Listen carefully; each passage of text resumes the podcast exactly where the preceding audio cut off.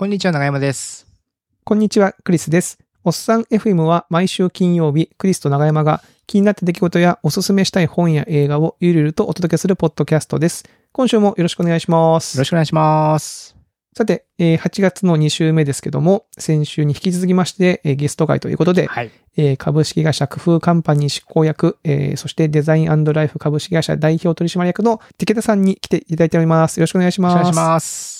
こんにちは、ティケダです。よろしくお願いします。はい。はい。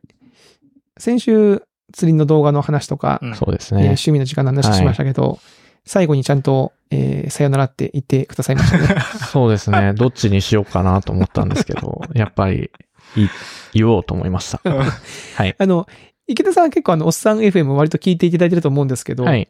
あの、気にされてました？そのゲスト言うかな言わないかなって。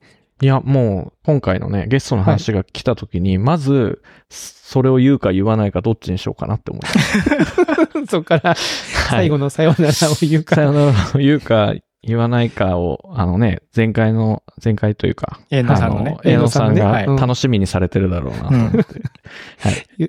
言ったか言わないかね。気になりますもんね。はい。ありがとうございます。で、あの、まあ、今週はちょっとあの、先週とは違う話をしていきたいんですけど、うんはい。最初にですね、あの、ちょっとすごい軽い話で、あの、池田さんといえば僕はあの、植物に詳しいというか、植物をめでめでられてる方というそうですね。はい。あの、認識なんですけど、ちょっと聞きたいことがあってですね、はい。まあ、これなことおっさん M で聞くなって話なんですけど、あの、あの、概要欄にリンクを貼って、写真のリンクを貼っておきますので、皆さん見てほしいんですけど、あの、うちサボテンをね、今年に入って、うんうん。あの、二つ買ったんですよ。最初僕が一個買って、で、あの子供がそれ見て自分も買うって言って買ったんですけど、でね、池田さん前なんかサボテンぐらいだったら全然水もそんなやんなくてもいいし、簡単に育ちますよ。って言ってたような気がしたんで、ああ、そうかと思って買ったんですけど、で、買った時にね、僕の買ったサボテンってこう、平べったい靴べらみたいな感じのサボテンが。ちっちゃいこう、手が両方から出てて、なんか元気よくこう、手を上げてるように見える、うん。なんか可愛らしいサボテンだったんですけど、うん。なんか変なところからニュキニョキって目が生えてきて、すごいなんかすごい、ブレードみたいになってるんですよね、今。もう写真見てください。こんな口で説明できないんで。で これ、これ何こういうものなんですかサボテンって？こういうものの可能性もあるんですけど、クリスさん、これ、室内で育ててます？室内で育ててます。サボテンはわかんないですけど、一般的に言うとやっぱりその太陽の日照と、うんあと大事なのがやっぱ風なんで、風と日照、水だけじゃなくてですね、風も与えなきゃいけないので、そういう要素が足りないかもしれないですね。そうなのか。あ、じゃあもうずっと室内にいて、はい。日光にも当たらず、風もないと、そうですね。まあちょっと、あの、よく他の植物でも、徒長って言って、あの、横に広がらず、ニョロニョロニョロって、葉っぱがこう、すごく伸びちゃうようなケースがあるんですけど、えーまあ基本的にはやっぱ多分栄養不足とかな何かが足りないん。だと思いますね。えーじゃあ、怒ってんのかなこのサボテン。なんかそのうちにね、あの、寄生獣の右みたいにボーっつってなんかこう、なるんちゃうかなと思って。なんで？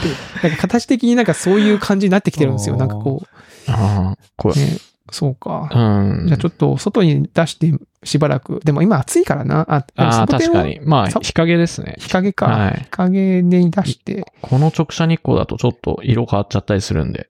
ああ、なるほど。うんちょっと日陰を作って様子を見見てみます。見る。どんどんね、伸び、伸び、このまま伸びていったらね、この細さでどうなっちゃうんだろう。ですけど。この先も気になりますね、確かに。気になる。うんはい。ちょっと、ちょっと見てみるか。それはそれでちょっと実。験的にやってみたい気も。でもどっかで折れますもんね、ポキってね、きっとね。うんうんまあいあ皆さんあんまやってないのがやっぱ風、風がない。室内だとね、風起こりようがないんで、ーうんやっぱそこが、あの、やっぱ結構良くないっていうケースはあったりするみたいですね。はい。わかりました。ちょっとありがとうございます。ちょっいえいえと参考にしてみます。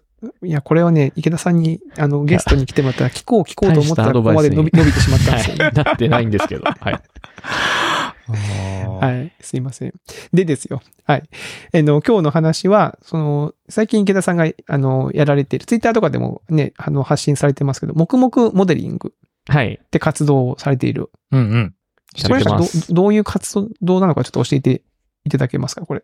これは、えっと、もともとは、えー、黙々ブレンダーって言って、うんえーブレンダーってソフトを、えー、時間を決めて、うんえー今で言うと、黙々モデリングで、金曜日の朝7時から、知り合いのデザイナーもともと3人で始めたんですけど、えー今は、あのーおっさん FM でも、とんかつの会で、とんかつの話されていた、あの、くだくらげさんが、うん。と一緒に今二人で黙々モデリングをやってますね。あ、それなんかどっか集まったりしてるんですか？じゃなくて？いや、あの、無言で Google Meet をつないで、一応、お互い一応、あの、ビデオ通話みたいなのつないで、はい。ただお互いミュートにしてるんで、本当に画面越しにいるっていうだけですね。ああ、そんはい存在を感じながらやってるって感じですね。そうですね。あの、チュートリアル動画見ながらとかもやってたりするし、お互いご飯とか食べながらやってるんへで。ー あ一応そうブレンだ補足しておくと、ブレンダーっていうのは、あの、そうです 3DCG ねのね、はいソフトですよね。そうです。うん。それで、えだからその、ただ 3D のス、3D のソフトも、まあ、いろんな使い方を学ばないと、そうです。まあいけなくて、っていうかまあ結構いろんなことができるから、あ、そうなんですよ。あれですよね、勉強すること多いってことですよね。そう。だから、当時もブレンダーって、その、すごくいっぱいいろんなことができるから、なんか、おのおのそれぞれやってみたいことをやってみようみたいなんで始めてって、最初みんな、あの、最初に、この YouTube のチュートリアル今日やりますみたいな宣言して、うん。あの、やってたんですけど、それがだんだんブレンダーから、えー僕はフュージョン3うん360、360 360っていう。に、うどちらかというとちょっと CAD 寄りのものに移動し、くだくらげさんは最近は、あの、ビジョン OS が出たりしたので、もうちょっとなんか3次元空間の、なんかそういう、こう、表現みたいなものを、えアップルの動画見たりとか、あの、それを、なんか、それをプロトタイプするための手段がないかとかを探ったり研究されたりされてる。調査したはい。りとかしてるんですね。えー、面白い。そこから派生していくの面白いですね、うんこの方向がね。そうか、じゃあ池田さんはブレンダーって、うんまあ、いわゆる本当に CG でグラフィック作ったり、ムービはいー作ったりするところから、だからフュージョンっていうと、キャトっていうとなんか、あれですよ、どっちかというとその、最近で言うと 3D プリンターとか、そうですね。まあ大きな話だとなんかこう、家具とかそういうのデザインとかしたりとかする、できるやつですよね。そうですね。それがきっかけで僕も 3D プリンターを買いましたね。お、買ったんですか、はい買いました。ええはいアドベンチャー3ってやつを買って、最近、まあ明日もその回なんですけど、明日もちょっと 3D プリンターの出力テストをやろうかなと思ってます。へえ。ん 3D プリンター買った。買いましたね、もう。結構お高お高いんですか？い ?3D やプリンターって。あの、僕が買ったのは5万です。ああ、そのぐらいの、はい普通のプリンターとあんま変わんないですね。そうなんですよ。本当だね、確かに。5万ただやっぱ円って言ったら。存在感がすごいですね。ああ、確かに。あそっかドンとでかい、なんか普通に電子レンジみたいな感じですもん、でかい。そうです、そうです。3D プリンターって、立体を、まあ、3D のものを、こう、うんなんだろう、こう、空間にこう、生成していくそうですね。うんわけですよね。はいそれは、仕組みがよくわかってないんですけど、なんかその、材、材料というか、あ、そうですね。まあ、みたいなものがあるわけですかありまます。大きく分けて2つの種類が、あの、3D プリンターはあると言われているんですけれども、うんうんまあ一つは、あの、フィギュアとかが作りやすいような、あの、光造形っていう方法と、ほうほうえっ、と、僕の場合は、なんて言うんですっけ、えー熱溶解、こうどんどん積み上げていくような、えーなんか層をつ、積層ですね。積んでいくんですよね。そう積層、はい。型のやつを使ってます。はい。だから細い糸みたいなのを、糸っていうか、こう、めはい面をう何回も何回も、こう積み重ねていく、いって、その形状にしていくっていう形式。はい。うーん。針金みたいな、まあ、フィラメントって呼ばれてるような材料をカセットみたいなのをセットしといて、そこから、えー細いチューブからその針金が出てきて、熱で溶かしてどんどん、あの、積み上げていくみたいな手法ですね。んはい。で、結構綺麗光にできるんですか？できるんですけど、まだちょっとわかんないですけど、やっぱ表面とかは結構、その、つその 3D のソフトでは平らに作ってても、積んでいくための癖というか、ああ。それが出るんで、やっぱヤスリがけとかしなきゃダメかなと思ってます。はいララインみたいなのがこう出ちゃったりするわけですね。しますしますあははいだからサイドの面は結構綺麗にいってるけど、上の面だとやっぱりこう、プリンターのね、往復のこう、印刷の目みたいなのが結構出るんはいですよはいはいはいはいはい。うーん。あ、じゃあそういうやっぱ癖がある。ありますね。その辺はやっぱ、そのプリンターのタイプによっても違うみたいなんですけど、うんうんうん自分がちょっと作ろうかなと思ってたものが、少しやっぱ強度がいる、いったり、強度が必要かなとも思ってたので、えーやっぱ積み上げていく方が強度出しやすいようだったのうんで、そっちを使ってみてます。え、大きさ的にはどのぐらいのものが作れるんですか？それってえーっと、10センチは無理ぐらいのサイズですかね。10、10が無理かなってぐらいあ10 10が無理なんだはい。結構小型なんだな。うーんそうですね。6、6ぐらいだったか忘れ解ましたけど。解像はい度というか、その、細かさ的にはどの辺までいけるんですか？その、細かさも、でもまあ、うん 0. 点何ミリとかはいけたと思いますけそんないけ、いけちゃうんだ。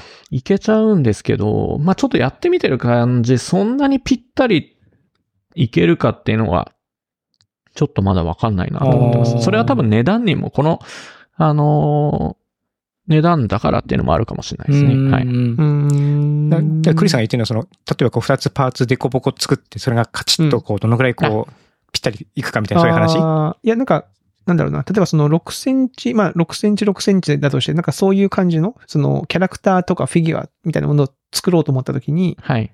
どのぐらい細かく、ああ、その、み耳とかの形をどのくらい細かく出せるかとか。出せるのかなみたいな。それは、あの、やっぱ光造形の方の 3D プリンターの方が綺麗に出せるみたいですね。はいそうなんだ。基礎はやっぱりどっちかっていうと、ちょ直線的なそうですね方が得意って感じなんですかね、やっぱり。はい。うーん。うんでもなんか自分でモデルしたものが世の中に出てくるっていうのが、ちょっと面白そうだなって感じありますね。面白いですね。あの、簡単な箱、組み合わせる箱みたいなので、だいたいこう、1ミリずらしぐらいで作ったら、かパカってなるぐらいな、うん綺麗にね、パカってなるぐらいのクオリティでは全然出せるので、はい。あれですか、その 3D プリンターにおける Hello World 的なものはあるんですか？最初に出すものみたいな。ありますね。あの、キューブがデフォルトの、で、プリセットみたいのがあるので、テスト印刷でまずそれを出してます。へーはい Hello Worldほどのこう、なんか、標準的なものかどうかわかんないですけど。はいはいはいでもこう四角が出てくるわけです。その出てきますね無から、無からっていうか何もないところにその四角が出来上がっていくわけですよね。あ、もちろん、はい。時間、時間的にはその、時間どどのぐはねらいかかるんです、か？割とかかるんですよね。あの、もちろんその、その、どれぐらいの面積っていうか体積っていうかこうんうね、うん出すかにもよるんですけど、結構1時間ぐらい、なんて言うんですかね。その箱ぐらいだったら数十分で出ますね。2、30、20分ぐらいで。ああ、あでも結構かかるんですね。おー結構かかっちゃいます。うんえだってクリスさんがイメージしてるのってこう、なんかピューンみたいな感じでしょ？いや、でも、まあでも、ピューン、あの、ほら、映画とかでさ、あの、SF 映画で、なんか、それこそあの、ミッションインポッシブルでマスク作ったやつにシュシュシュシュシュって出すよ。はい。あんな速さじゃなくてですね。要はね。うんあれ異常には、でも異、常に早い。あ、でもね、あれも異常に速いって言いながらも、映画の中でも結構作るのに数時間かかるとかって言ってるから、まあうんそんな、そんなもんか。でも僕もそのイメージをちょっと持っちゃってました。え、こんなに遅いのって思っちゃいました。あああ、こんなに単純なものでもこんなに遅いのかみたいな。はい。ずっとなんかガッタンゴットン、ガッタンゴットンってやってるんで。あ、音はどうなんですか、音は。まあ、印刷中はそれなりにやっぱうるうるさいですし、スイッチ入れとくとウィーンってずっと言ってますね。あ。はいえー、まあ熱もね、あの、ある程度持つんで。はいえまあずっと稼働してるわけですもんね、物理的にね。ですです。うんはい。普通に、あの、紙のプリンターと同じように動いてるかそうら。うん。えーへえ。え、なんかそう、ちらっとさっき、その、ある程度強度があるものを作りたいって言ってたんですけども、な何をこう作ろうみたいなのあるんですか？そう。まあ、前回もね、釣りのお話したんですけど、ん。なんか釣り道具とか、おでーあの、やっぱ汎用的に作られてたり、まあ、あとケースとかも汎用的に作られてるものが多いと思うんですよ。うん。例えば自分が持って普段使ってるルアーが、あの、12個だけど、うんうん。箱、普段はい売ってるものは10個入りしかないとか、うんうんうんうんだから自分に合った道具みたいなのを作ってみたりしたいなっっていうのがそういう、まあ、強度出したい箱を出すし、ルアーの釣りもやるので、なんかゆくゆくゴールとしては、自分の出力したルアーで魚を釣るってところまでいけたらいいなとなるほど。はいじゃあ自分でその 3D のモデリング、モデリングから始めて、はい。それを自分で出力したので、はい。魚を釣ると。そうなんですよ。で、おそういう大会もあるんですよ。えはいその自分で、自分でモデリングした、すげえニッチな大会じゃないですか。はい。おー釣り大会っていうのが面白。へえ。そう。なんかぜ、また、その DIY っぽいけど、また今、ふ 今までのそのオーソドックスな DIY から全然イメージが違う DIY って感じですようんね。そうなんですよね。面白いな。これ聞いて今僕の頭の中にあるのはもうこれは動画になるなってですね。いやーすぐまたね、それでうんあのタイムラプスでさ、その出来上がる様子を撮ってて、ああね。あで、こうピピピピってこうね、色つけたりこう削ったりして完成みたいな。これはバズりますよ。いや、でもね、本気で作ってる人とかね、メーカーとかはね、もっちょそういうののね、すごい完璧なやつでやってると思うんですけど、もっとあの、その、さっき言ってた大会とかだと、皆さんこう、手作り感溢れる。あの、ルアーでやってて、楽しそうだなとも思ってました。面白いですね。でもそ、そういう釣りの、ね、の方に活かしていくぞっていうところにつつながるんだっていうのはちょっと面白いですね。そのそうですね。3D プリンターの。あと、釣り道具とかも、なんか釣りに行くときは使うけど、行かないときには使わないじゃないですか。うんうんうん。でもなんかしまっとくのも、あの、もったいなくて、よく、なんでしょうね、趣味の道具見ながらお酒飲むみたいな、あそういう人たちいるじゃないですか。はいはいはい。ああいうみたいになんかこう飾れたり、飾りながら、飾れるけど収納もできるみたいな、ようなパーツとかなんか、ちょっと作れないかな。えーそう、そう、見ながらお酒飲めるもんなんですか？いや、全然飲めますあ、よ。飲めるんだ。う かリール回しながらね、お酒飲んでてもいいぐらいです。あーあ、ちちちちり。別にその魚はかかってこないけど。かかってなくても。うん。まあ、ルアーとかも綺麗なんで。はあーまあルアーの音をき、巻く音を聞くだけでい。、うん、そうですまあね。確かに。一杯二。杯いけちゃうみたいな。でもね、お、お、わかなんかね、これも変な話なんですけども、自転車ってさ、自転車の話なんですけど、僕の仕事のね。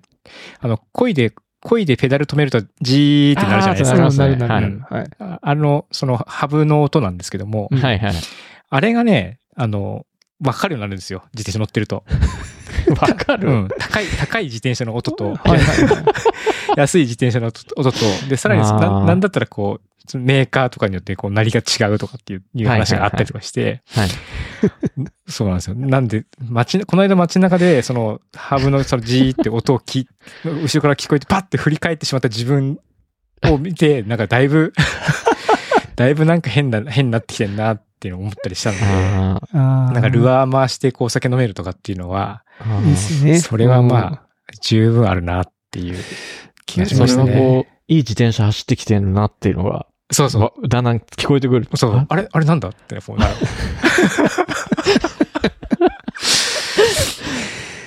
え、そう、釣りはないですか？その、と隣でこう巻いてる人のその音を聞いて、あ、いいやつ使ってるみたいな。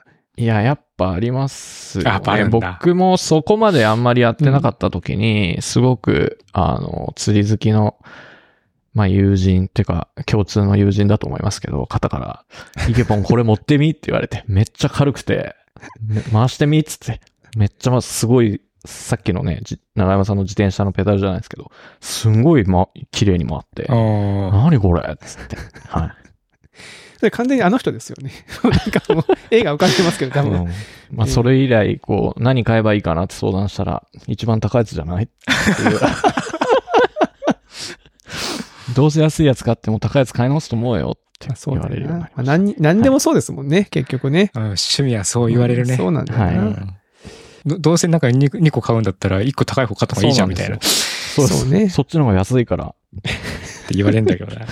いやえー、いいですね。でもその、モデリングしてプリンター、ちなみにそのマイルストーン的には、はい。いつ頃できそうなんですか？その、いやー、でもそれこそ触で言うとそうですね。ケースは、なんとか今年中？あ、ケースは。うんには、なんかまあね、一応今週1のその朝の7時から、まあ1時間って言って始めたんですけど、なんか2、3時間やってる気がしますけど、結局。あ、でも言ってもその限られた時間ででやるっていうことなんですよね。ね。ああ、うんうんなるほどね。でも正直やっぱ僕は引きずっちゃって、その日、あの、ここまでしか行かなかったってなると、夜延長戦してたり、やっあぱしちゃうんですよ。はいはい。だからまあね、前回あった、2時間あったら、今だとひょっとしたら、前回はね、コンテンツの話だったんですけど、あ、まあモデリング？はい、モデリングやりたいなとは思ってます。やっぱこれ結構じ、やり始めると結構時間かかるんですか？時間かかりますね。ああ、やっぱそうなんだ。あやっぱ、ブレンダーもフュージョンもやれることいっぱいあるんで、ですよねあ、そうですよね。もう、こう結構やらないと、も、ものが出来上がるじゃないですか。アウトプットうんはが物体だから、うんやっぱ結構凝りたくなりますよね。その、なるんですよね。残っちゃうから、そこに。はい。残っで、ちゃって言われそうれ見る、と、うん。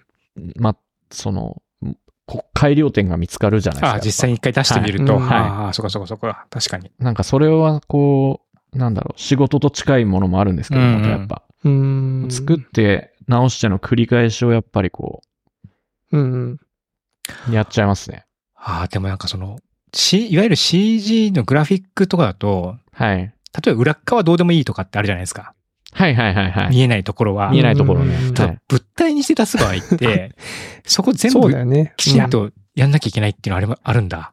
めちゃめちゃそれが全然違うところで、ブレンダーとフュージョンの。ねうんああフュージョンって履歴が全部綺麗に保存されていくんですよ。うんうんうんおーだからこの工程まで戻ってやり直すとか、うんうん。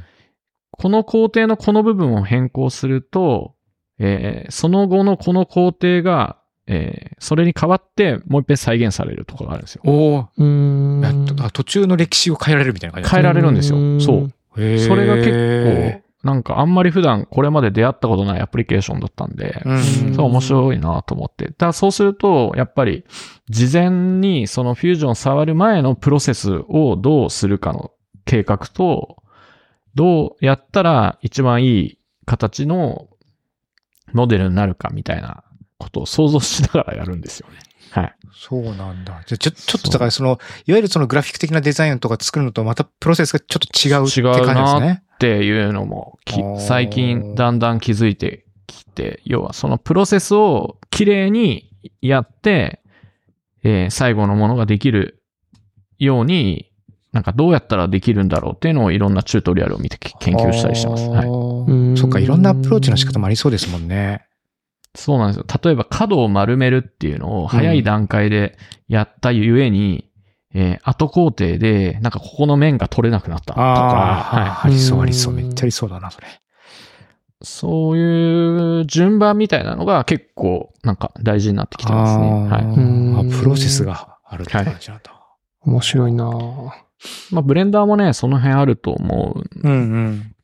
ですけど、フュージョンは特にそこがなんか如実だなっていうふうに思うんってました。あとはなんかその、僕らその、アドビ系のソフトウェアとか使い慣れてると、はい。やっぱり世界観とかし思想とかが結構違ったりするじゃないですか。違いますね。ほう。そう、なんかそういう考えなんだっていうところにこう到達するまではなんかすげえストレス溜まるっていうか、めちゃめちゃそれですね。なんでこんなこと、はいこんな、この機能こんな、こうなってんだとか、このアイコンなんだみたいなのとか、なんかすげえありそうですよね、これね。ありますね。そういう意味では僕、フュージョンはまだ全然、なんか自分のこう、世界に持ってこれてないなって思ってます。あの、まだね、できて、まだしっくりこないです。ああ、その、うん自分のメンタルモデルと、そのソフトウェアが考えのし思想がこう、か合致してないみたいな感じはいなん。ですね、まだ。あで僕結構そのツール好き、好きなので、ツールから入れるタイプっていうか、ツールを触るとこういうのを作りたいなとかいうのあ。あが湧いてくるタイプでもあると思インスピレーションを受けて。そうです、そうです、そうでもフュージョンはそれをあんま楽しめない。へーでも最終の到達地点は、なんかこういうのを作りたいっていうのはあるけど、うんうんフュージョンをつく、使ってて楽しいっていうところまではいけてないんですよね。ブレンダーは割と楽しいですね。あー、そうなんだ。うはい。んあ若干フュージョンし修行感がある感じなんですね、今のところ。ありますね。うんそだからもっとチュートリアル見て、こう、繰り返して、なんか自分のものにしていかないと、なんか、じ、自由にツールを使いこなせるってところまでいけないなってうん思ってまし。確かに、そこはこう、なんですかね、自分の手の先にみたいな感じにならないとた。、そうなんですよ。やっぱり作りたいものって言ったら作れないってことですもんね。はいうーん Adobe 系のね、ソフトとか、 Figma とかも、一定あるじゃないですか、なんかもう、やっぱ。うんうんうんうん。うん自分がこれだけ習得すれば自由に使えるみたいなのが無意識の中で。はいはいはい。そこまで全然いかないですね、多分。ああ。ん、面白い。結構いろんなことできるんだ、これ。へえ。そうなんですよ。あの、同じアウトプットを出す方法でも、あの、よく見てる、あの、YouTuber の方とかも、今回はこのやり方でやりますとか、一つの動画の中でこのパターンとこのパターンやります、みたいな。とあ、あいろんなアプローチで。プロセス、そうですね。アプローチの仕方もやっぱ違うみたいです。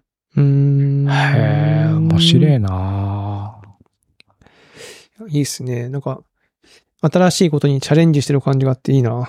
う。うんんいや、こういう話はやっぱり面白い。面白い。うん。そうですね。うん。なんか、別に、仕事がどうのって言って始めたことでも特にないの ないけど、なんか、あの、割とそういうインスピレーションにもつながって、新しいことやるとやっぱ面白いなと思うんういます。んうはいん。うん。なんかその、やっぱ、なんでしょうね、こう、手に取って使えるそのね、3D プリンターがあって、それを介することで、もう物になる、物体になるっていうのがちょっと面白いですね。なんか、最終の仕上がりがそこに行き着くっていうところが。そうですね。でもなんか、仕事とかだと、やっぱり結構自分はこう、使いやすいとか、わかりやすくするとかいうことをやってるけど、それをなんかリアルのもので、これもっとこうした方が使いやすくなるじゃんとか、うんうん。こうしたら面白い使い方できんのにみたいなのを、実際のリアルのものでやれ、まで拡張できるともっと楽しくなるかな、みたいなのも、使ってるとだんだん思い始めてきて、なるほど、なるほど。なんかインターネットのサービス見てて、あの、このボタン分かりにくいとか、このプロセス変じゃんとか思うのと一緒で、うんうん普段の生活の中で、なんかここにこのパーツつけたら、もっと便利になるかも、みたいなのの発想まで、なんか広がってきてる感じもちょっとあるなと思いました。はいそれ面白いですね。うん。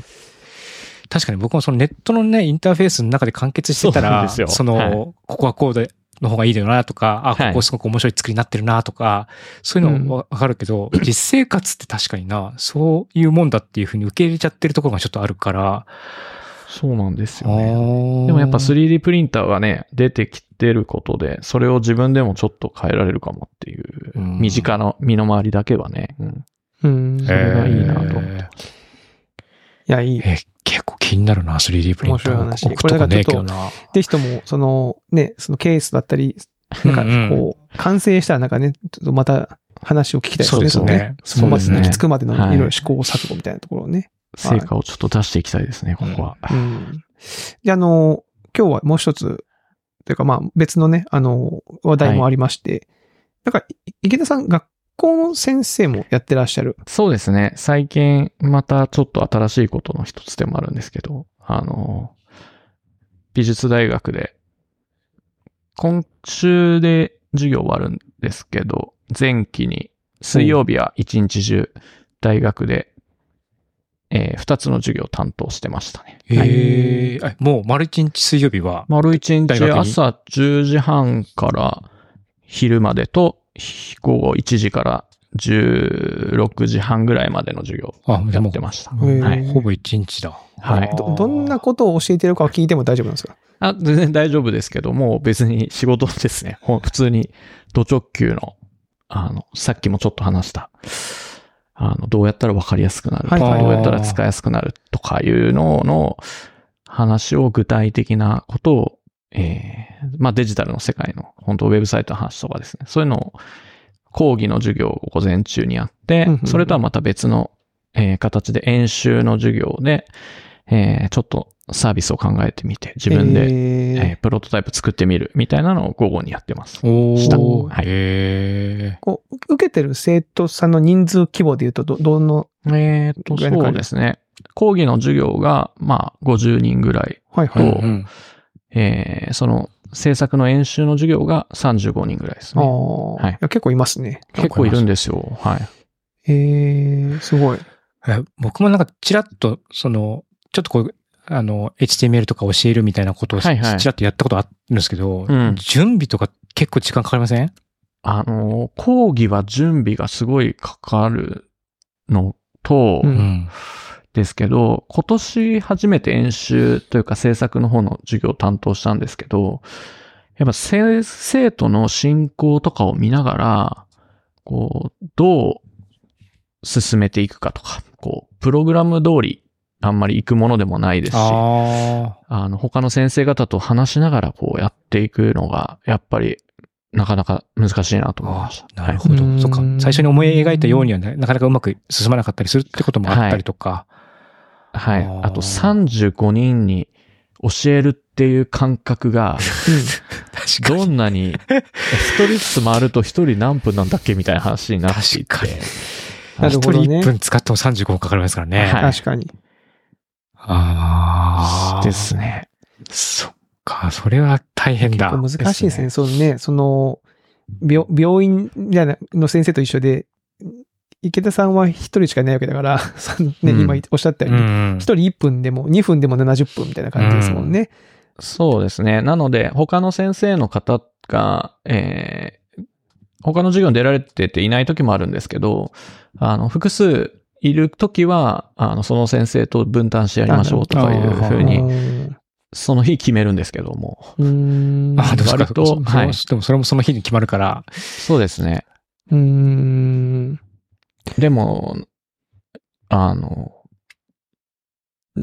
やり始めると、なんか、こう、頑張ってね、それぞれの作品を良きものにしたいなって割とじ思った以上に自分ごと化しちゃいますね。はい。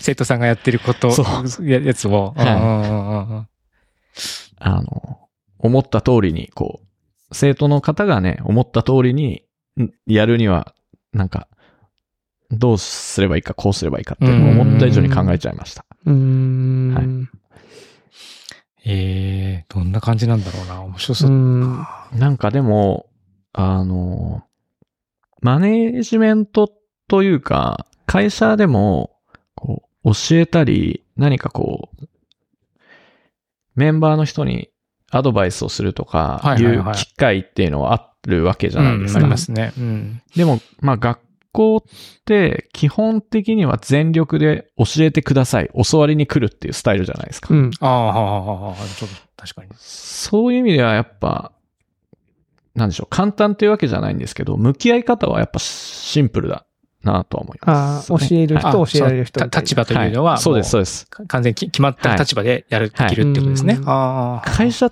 のマネージメントってなんかそうん確かにな。引いたりおっしゃいみたいなのが 結構駆け引きじゃ、そうですね。とかなんかあるじゃないですか。立場は確かにそんな明確な形ではないですよね。はいその人が当事者なの、だったりすることもあるし、当事者ないこともあるし、うんうんうんうん。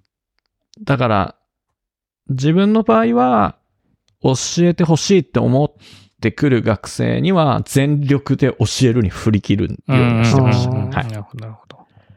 うーん。そういうこう感じはやっぱ面白いなって思ったのと、あと僕は学生をこう採用するって立場にもいるので、会社だと。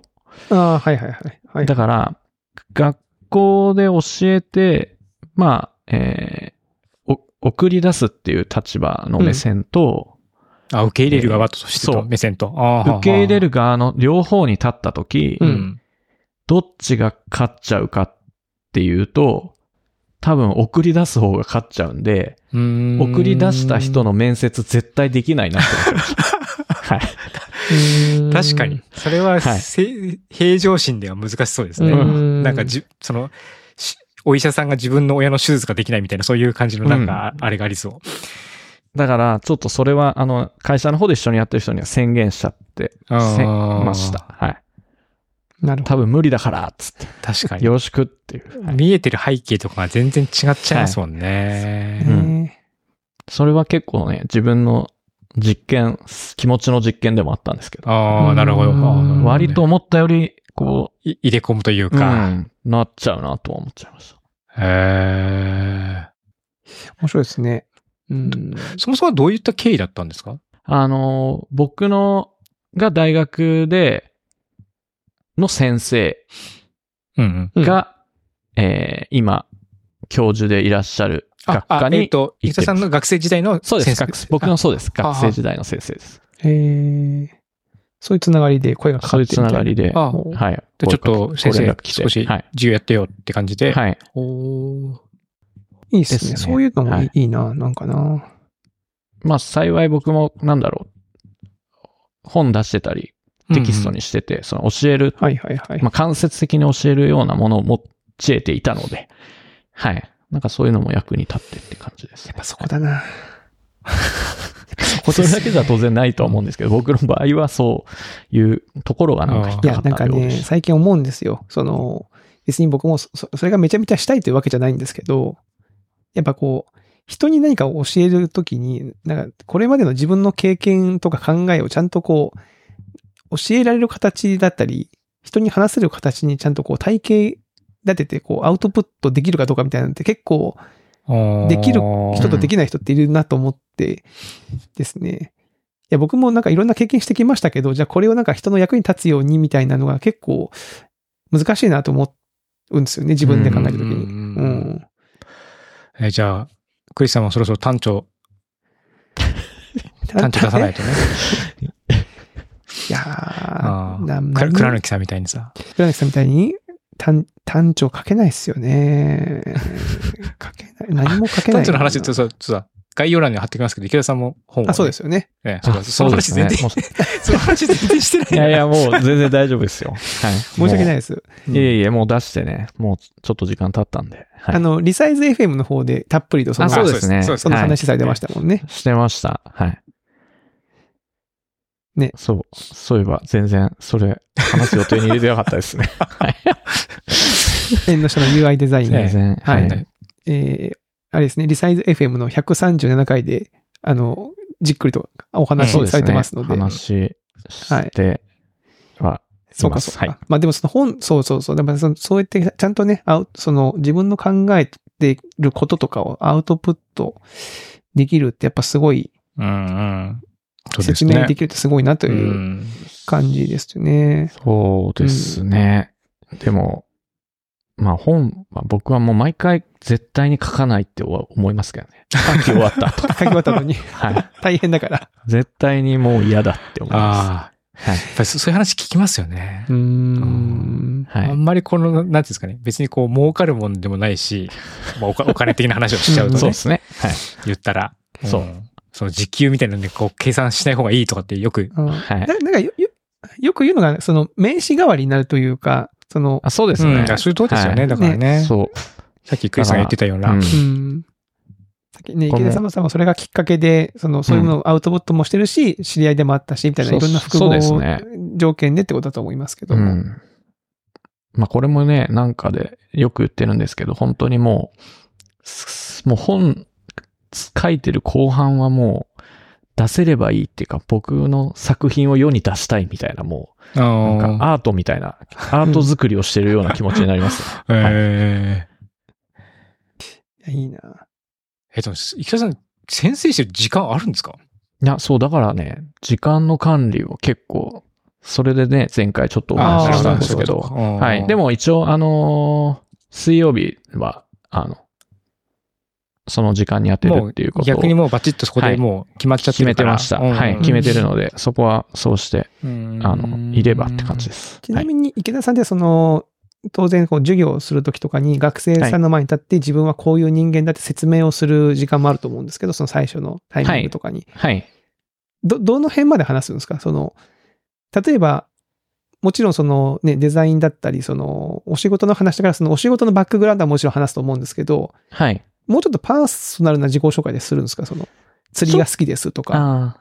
あからさまには言わないんですけど、うん。その授業の説明の中に、釣りのこととか、ゲームのことをチラチラチラチラ入れてるんで、昨日も、イメージがわかんない、わかんないですけど、どういうことなの？あ、た、例えば、まあデザインの、を、もう価値基準における、うんうん。まあよく、まあ本の内政、えー、もう一個行動かな、うんはい。この三つの要素が当てはまってるデザインってなんだろうみたいな話をするんですけど、うんうんうん。で先生は、このリールだと思うよ、みたいな。そう。そういう話をするんで、まあ学生はね、これ、あれ何なんだろうって思ってるかもしれないですけど、まあなんか釣りが好きなんだなっていうのは思ったりしますけど、で、時々、昨日も、あの、先生ピクミン4買ったって言われて、あゲーム好きなえ、感じ。まだ買ってないっつって、ねちょっとね、はい、そこで会話がね、あピクミン4いいですね買っ面白いから買った方がいいよみたいな話をされたんで。あのあ、僕も、あの、あれなんですよ。年に一回、あの、京都にあるとある高校生がですね、来るんですよ。はい。話を聞きに。っていうのをこの3年ぐらいやってて、本当もう 1, 1時間ぐらいこうお話しして帰はいはいってもらうんですけど、そこでやっぱ自分の自己紹介するときに、まあ会社の紹介もするし、はい。自分はこういう人間ですって説明もするんですけど、僕は結構はっきりと、趣味も結構あって、少年野球やったりとか、はいはい。やったりしてっていう話もしてて、めちゃめちゃ食いつきがいいのが多分 YouTube やってるってとこが一番食いつかりますよ。あの、YouTube に動画上げててチャンネルも持ってますって言うとみんななんか、え？みたいな顔して、ああーど、どんな、こどんな動画上げてるんですか？みたいな。あ、そこ食いつくんだ。そこにすごい食いつくんですよね。あそうそうそうそう。だから、つかみとして使ってたりはしますね。はいはいうんちなみに、あの、僕も、あの、さっきの話、せ紹介するときに自分の作ってきたものとか話すじゃないですか。うんうん一番受けがいいのは、うごめもはてなですね。そうなんだ。はい。で、なぜかっていうと、うごめもはてなの時に、小学生だった人たちが、今ちょうど、そうか。大。学生から社会人にかけてぐらいなんですよ。はい。うん。だから、なんか、もう、結構それで感動してくれる子とかいます。ああ。ああの、のごめも作ってたんですか？はいみたいなそう。そうそう。何も感じずに、ただね、ここでもやってました、ぐらいで、こう、出してたんですけど、あおの、ー授業の、まあ、なんだろう、心に残ったことみたいな話と、うごめもはてな、うごめもはてなですね。いやえー、すごいーじゃあ、クリスさん、うごめも行った方がいいよ。いや、それね、実はね、お僕もそう、あのー高今高校生はないんですけど、やっぱこう、就活生とか、ううん。ん。あのー新卒で入ってくる子はやっぱ、うごめも経験の人多いですよね、最近は。。うん。で、まあ、ね。僕もやってたんで、あの、うんやってましたよって言うと、ああ、みたいな感じになってくれますよね。そう、僕もなんか最近ちょっと映像系の人とお話しする機会があって、う。うんん。話したら、実はうごめもユーザーで、みたいな。最初にアニメーション作ったのはうごめもです、みたいな。うんうん。みたいな感じで、そこから巡り巡って映像の世界に入ってみたいないやー感じとかあって、えー、すげえな。すごいですよねうごめもみたいなあの、で、最近、あの、歌手の Ado さん、あああ、ーはいはい上がってましたね、記事ね。そうそう、あん上がってて、なんか Ado さんがうごめものことを、すごく、あうごめもとミーバースをね、結構ね、ツイッターで書いてるんですよ。うんうん。ミ書いてるんですねミーバースに救われたとか、うごめもが良かったに救われたみたいな自分はみたいなことが書いてあって、で、多分、アドさんの年齢とか世代的にこのうごめもは多分 3D 版の方なん、3DS 版の方なんだろうなって、あの、うごめもハテナじゃなくて、その後に出たやつ、ああ、はいはいはい我々が使ってない方なんだろうな。いや、でもワンチャン、ワンチャンうごめもハテナってことがあるかなって思ってたら、この間のインタビューではっきりと 3DS 版って書いてあったんで。あ言ってました。うん、書いてあったんで、あ、そ、そっちか。新しい方ね。うん。まあでもあの、あれですよね。あとさ、あの、うっせぇわかなんかの PV を作ってる方は多分うごめも出身の方じゃなかったかな。あ、そうだと思いますね。うんね、なんかその、ああいう絵師絵師というか、アニメーション作ってらっしゃるはいはい方なんで、なんかそそういう世代が今なんかあっちこっちにこうね、若い若いクリエイターとして出てるっていうのはもう、もうなんかすごい、いや、ねやってよかったな、すごいよね。頑張ってよかったなって思いましたね。思いますよね。なんかアニメーションを作って世に出せる場が、こう、いきなり目の前にあったって感じなんでしょうね。その、うんうんうんうん。い小学生とかの時代に。や、そうですよね。結構、ダイナミックな体験だったんでしょうね。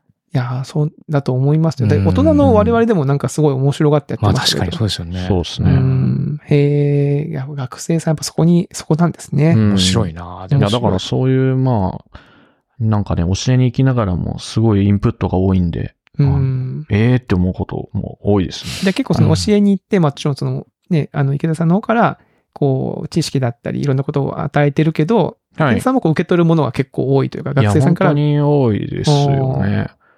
なんか、このアプリ知ってますとか言われることもあるへし、ーはいはいはいあの、なんか3人ぐらいが同じアプリを使ってたりとか、あとレポートとかを書書いてもらうときうに、ん。